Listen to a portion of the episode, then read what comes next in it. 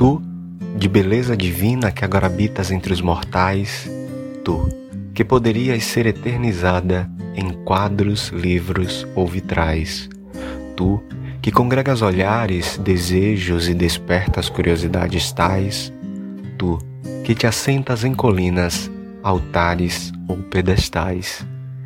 Ser de raridade tão distinta e de natureza indizível e inominável, não há símbolo, palavra ou gesto que te defina.